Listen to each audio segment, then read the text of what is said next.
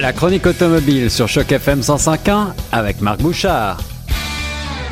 On se retrouve sur les ondes de Choc FM 105.1 pour euh, la chronique automobile du jour avec notre ami spécialiste Marc Bouchard. Ça va bien Marc?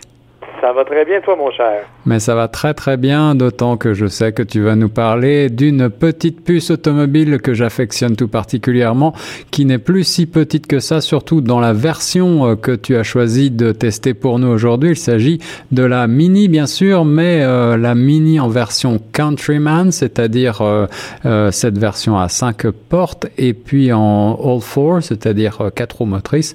Et puis on parle cette fois de la Cooper S avec petit plus hybride, c'est bien ça? Oui. En fait, le nom complet, c'est la Mini Cooper SE All 4 PHEV. Ah oui, ça commence à faire long hein, comme patronyme. Alors l'idée en fait, c'est que c'est tout simplement une Mini, effectivement, euh, telle qu'on la connaît. Alors la Mini Countryman, c'est en fait la version utilitaire de la petite Mini. Elle est donc moins petite que ne laisse supposer le nom. Elle est dotée d'une garde au sol plus élevée. Elle a aussi des arches de roue protégées parce qu'on veut en faire quelque chose que l'on dit un peu plus tout-terrain.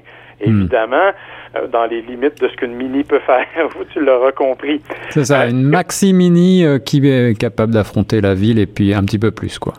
Exactement. Et bon, évidemment, tu l'as mentionné, cinq portes, ça permet donc d'avoir quand même 405 litres d'espace de chargement, ce qui n'est pas vilain.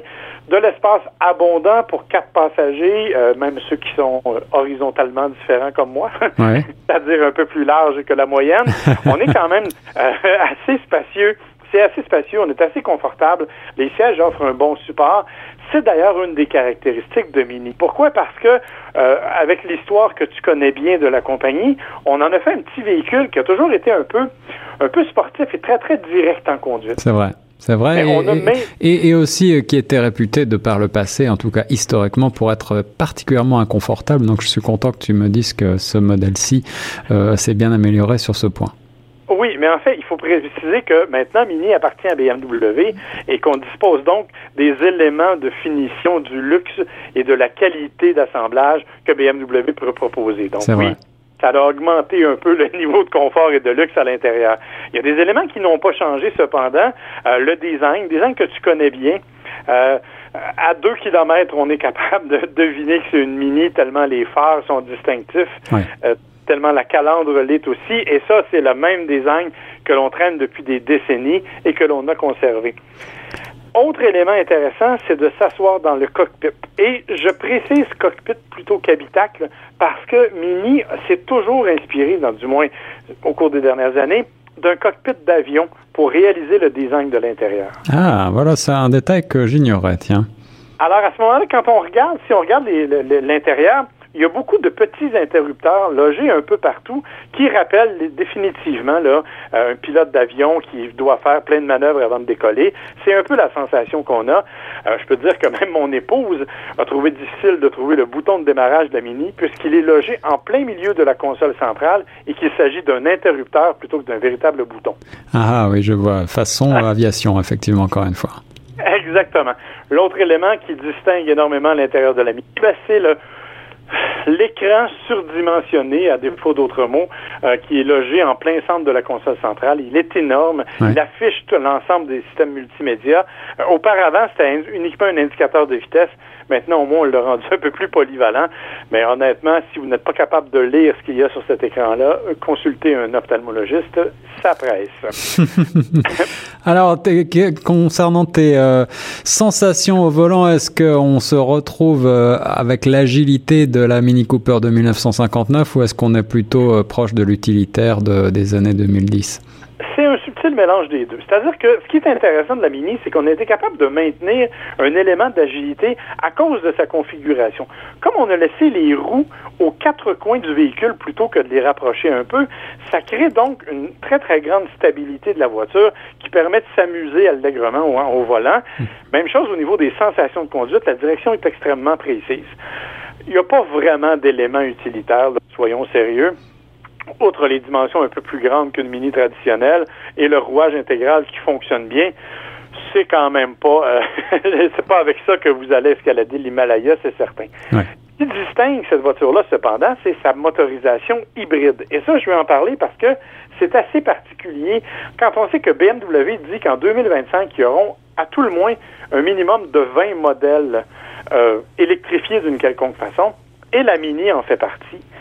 On la branche, on la branche pendant à peu près trois heures et demie sur une prise 220 comme on a, ben, comme les bornes de recharge à la maison. Oui, oui. Et euh, à partir de là, on est capable de faire une trentaine de kilomètres en mode 100% électrique. Ça, c'est agréable parce que ça permet des démarrages quand même assez vifs, le moteur électrique ayant beaucoup, beaucoup de couple à très bas régime. Là où ça se gâche, c'est quand le moteur électrique est que la batterie de 7 kW est à peu près vide et que le moteur à essence embarque parce que c'est un petit moteur 3 cylindres qui fait à peine 136 chevaux. Hmm. Et comme on parle quand même de la Countryman qui est plus pesante et qui en plus doit traîner des batteries, mais là on perd un peu de la vivacité du véhicule. Alors euh, en, cumulé, euh, combien est-ce qu'on a euh, sous le pied de, Combien de chevaux est-ce que de, combien de chevaux est-ce qu'on dispose Voilà. En théorie, 224 chevaux quand on cumule l'électrique et le moteur à essence.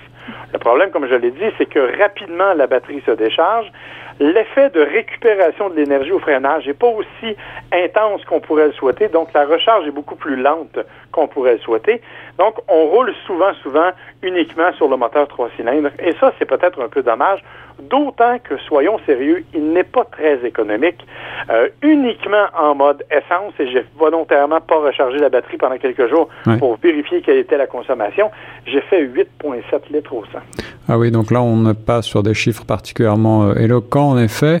Euh, est-ce que, donc, 30 km d'autonomie, ça, ça, veut dire qu'on peut utiliser la batterie pour la ville, et pour le reste, il faudra compter sur le bon vieux moteur essence, c'est bien ça? Exactement. Et là, ça devient bien sûr un véhicule qui est très urbain. Beau style, beau look, euh, efficace de ce point de vue-là. Mais écoutez, à partir de 43 500 Tout de même. alors que la Countryman de base commence à 29 000 je trouve que c'est peut-être un peu abusif comme prix. Je comprends l'intention, je comprends la, la notion d'y ajouter une version branchable, mais honnêtement, pour près de 14 000 de plus, trouve ça un petit peu trop. C'est le prix de la fibre écologique, Marc. J'ai probablement pas autant de conscience écologique que ça. En tout cas, mon banquier me dit d'avoir un peu moins de conscience écologique que ça. en tout cas, merci beaucoup pour cet essai de cette très jolie petite voiture tout chemin, euh, essentiellement urbaine, on l'aura bien compris, dans cette nouvelle version hybride qui fait un pas de plus donc vers l'écologie, même s'il y a encore du chemin à parcourir. Marc, on se reparle la semaine prochaine pour un nouvel essai? Avec plaisir, mon cher. Plaisir toujours partagé. Nous, on reste sur Choc FM 105.1.